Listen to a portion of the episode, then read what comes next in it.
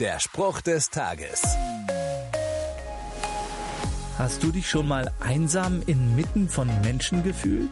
Vielleicht sogar unter Menschen, die du gut kennst, unter Freunden?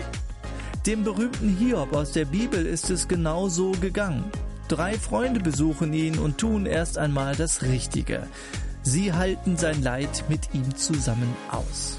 Dann aber tragen sie ihre Ansichten zu Hiobs Misere vor. Das ist für ihn schwer zu ertragen. Schließlich bricht es aus ihm heraus. Ihr lullt mich mit Lügen ein. Und als Ärzte seid ihr billige Quacksalber. Ihr solltet besser schweigen. Das könnte man euch als Weisheit anrechnen. Worte können Einsamkeit vergrößern. Schweigen aber kann sie überwinden. Der Spruch des Tages steht in der Bibel. Bibellesen auf bibleserver.com.